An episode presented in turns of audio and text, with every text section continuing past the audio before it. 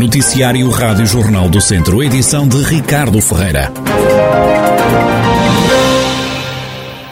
União de Doentes Fibromialgicos de Viseu queixa-se da falta de apoios. A associação criada em 2018 está sem sede e precisa de ajuda para continuar a apoiar quem sofre da doença. Miguel Santos, presidente da União, confessa que a situação é difícil. Explica que a ideia era ter um corpo clínico para auxiliar todos os doentes. Nós ainda temos muita dificuldade. Eh, primeiro, a primeira dificuldade foi na criação da, da associação. Não tivemos apoio, ser mesmo entre os doentes que criámos a associação. Tivemos uh, uns dois anos no, no internato, Vitor Fontes, mas infelizmente tivemos que sair por causa do Covid. Agora, neste momento, não temos espaço, não temos apoios ainda. A bem somos todos doentes. Os profissionais que nós temos, temos uma psicóloga, alguns, uh, alguns enfermeiros e, e, temos protocolos com, uh, com clínicas que para ter assim consultas mais baratas, mas nós queríamos aumentar e termos mesmo médicos próprios para poder ajudar os doentes, que ainda, infelizmente ainda não conseguimos, porque isso mesmo, não temos apoios, somos poucos sócios e é difícil. Miguel Santos considera que o Serviço Nacional de Saúde também devia financiar os tratamentos. A doença é tratada no, no Sistema Nacional de Saúde. Tratada, é bem dizer, porque a fibromialgia não tem cura, dá apenas para, para aliviar as dores e nós precisávamos era de termos direito a tratamentos, por exemplo, por hidroterapia, eh, fisioterapia, pilates, e só que é muito caro e a maior parte dos doentes, infelizmente, ou estão de baixa ou já não trabalham, e é um bocado, e nós não conseguimos suportar isso para os ajudar. Portanto, o que me diz é que o Estado devia ajudar, não é? Sim, porque é uma doença que ainda, eu dizer, é, das doenças crónicas é o, é o parente pobre.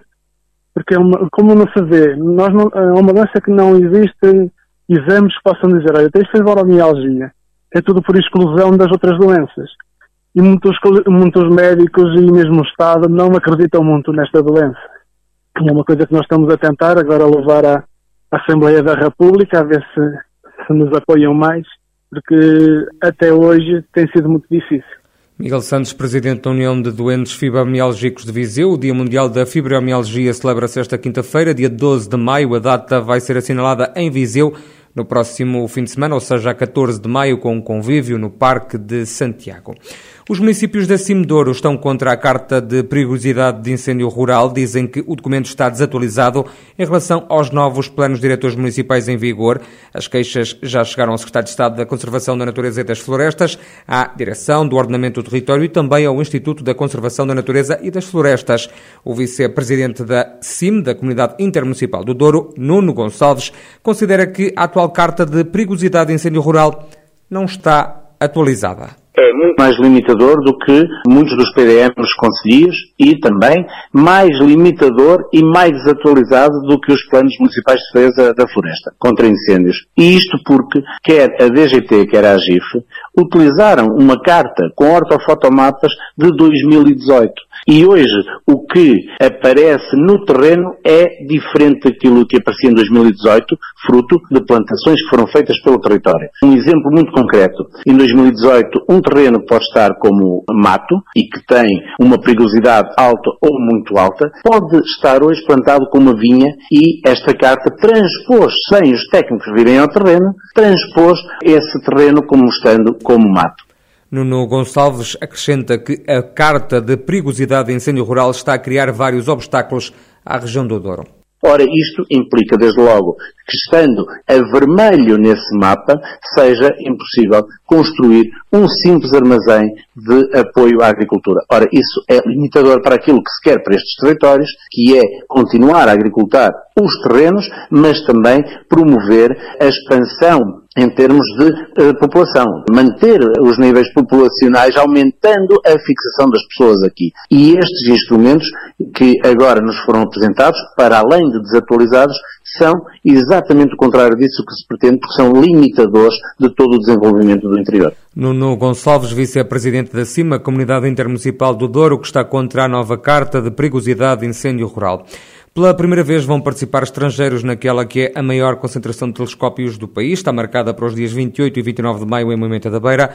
Paulo Sanches, da organização, não podia estar mais satisfeito com o impacto do evento que não acontece há quatro anos. Começou-se em 2009 e depois, a partir de 2010, repetiu de dois em dois anos. A última edição foi em 2018. Prevíamos fazer esta sétima edição em 2020. Veio a pandemia e, portanto, tivemos que adiar para 2021, mas depois ainda tivemos que adiar para 2022. Esta sétima edição, porque temos estado parados durante quatro anos, vamos ter uma grande participação de portugueses que vêm com movimento, também com um contacto que mantenho com algumas associações de Espanha, também já vão vir cerca de 20 astrónomos amadores espanhóis, vem um senhor de França, e vem, temos um palestrante que vem de Munique, ou seja, estamos todos com vontade de nos retomarmos esta, esta paixão da astronomia. A estrutura da nossa concentração de telescópios mantém-se mais ou menos igual. Temos uma atividade durante o sábado de tarde fazemos palestras e observação do Sol. Espero que seja um grande reencontro de todos os amantes da astronomia. Paulo Sanches, coordenador fundador do Clube de Ciências do Agrupamento de Escolas de Mamenta da Beira, com os pormenores daquela que é a maior concentração de telescópios a realizar em Portugal, vai realizar-se em Mamenta da Beira nos dias 28 e 29 de maio. O heliporto do Hospital de Lamego continua sem certificação para receber voos de emergência médica. Há três anos que se fala da necessidade de ANAC, a Agência Nacional de Aviação Civil, certificar o espaço. Lamego é, de resto, dos poucos hospitais do país com o heliporto encerrado.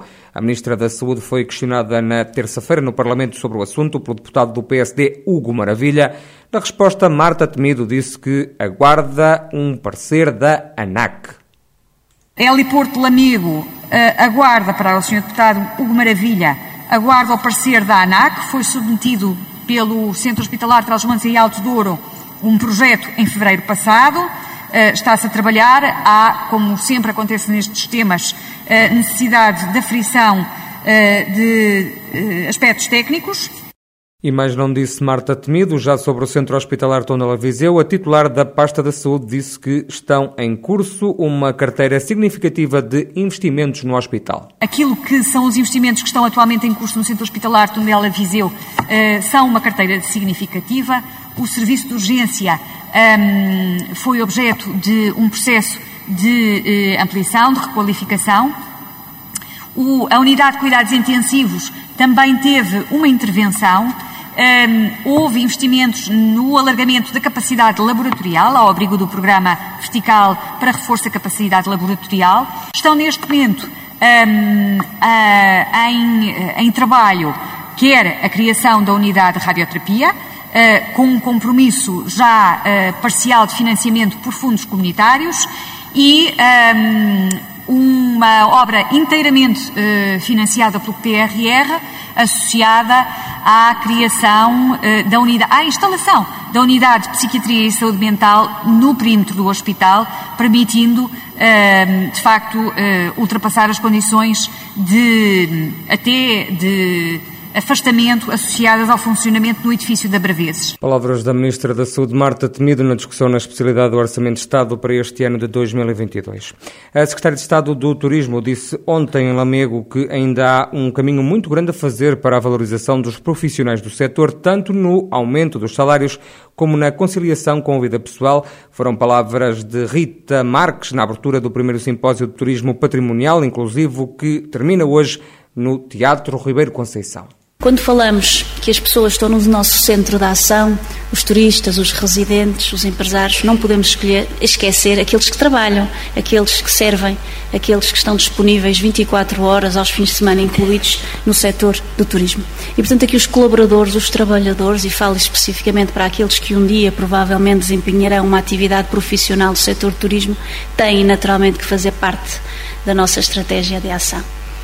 Eh, nessa perspectiva, nós temos que fazer um caminho muito grande, muito grande, no que toca à valorização das profissões atinentes ao turismo. É bem verdade que, nesta altura, temos que trabalhar no sentido de aumentar as condições remuneratórias, mas não só.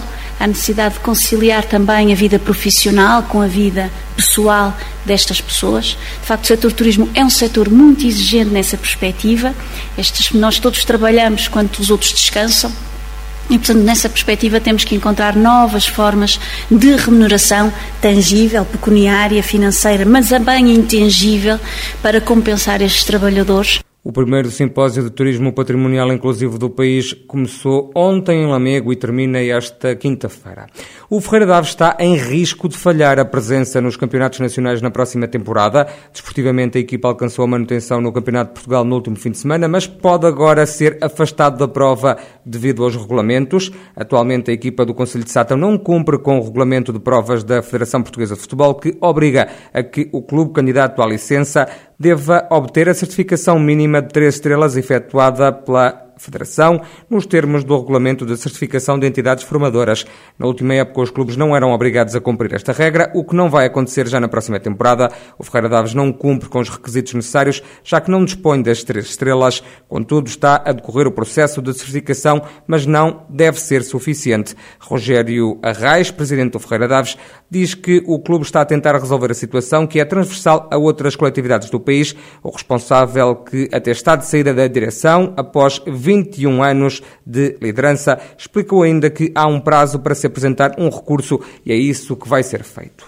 Ainda a viver as emoções do título distrital e da subida à divisão de honra, Simão Russo, treinador dos vozelenses, assumiu em exclusivo à Rádio Jornal do Centro a vontade de continuar a treinar a equipa de Vozela. O técnico diz que esta é hora de definir o plantel e que a continuidade no cargo está praticamente acertada. Estamos vindo a dialogar e, a falar sobre, sobre esses assuntos. Está quase tudo decidido, em princípio irei continuar. Como é óbvio, pá, estamos, estamos, temos que no, no, plantel vai ter que haver algumas alterações. Há uma diferença assim tão grande da primeira distrital para a divisão de honra? Sim, uma diferença em quê? muito, muito grande. Há clubes na divisão de honra são, são fortíssimos e, e, é já, e mesmo o, o, profissionalismo de alguns jogadores que, que os clubes vão buscar, como é óbvio, o dinheiro não é sinónimo de qualidade, mas, mas ajuda. Estamos a identificar uh, os jogadores, o, o, clube também não, não, não, tem a questão financeira do clube, o clube não tem um. cumpre religiosamente todas as suas obrigações aqui no, no, logo no, no, início do mês, não, não, deve nada, não deve nada a ninguém. A direção são pessoas de, de confiança, mas claro que, que, o dinheiro não é abundante e pronto, temos que identificar uh, a prospecção dos jogadores, 4, 5 jogadores de qualidade, mas a qualidade custa dinheiro e estamos a trabalhar sobre isso, é óbvio. Eu, como treinador, queria ter uma equipa capaz de fazer a manutenção, como é óbvio, é, esse é o, é o pensamento. Simão Russo, treinador dos Voselenses, que é o convidado do Centro Desportivo desta semana, que pode ver em jornaldocentro.pt.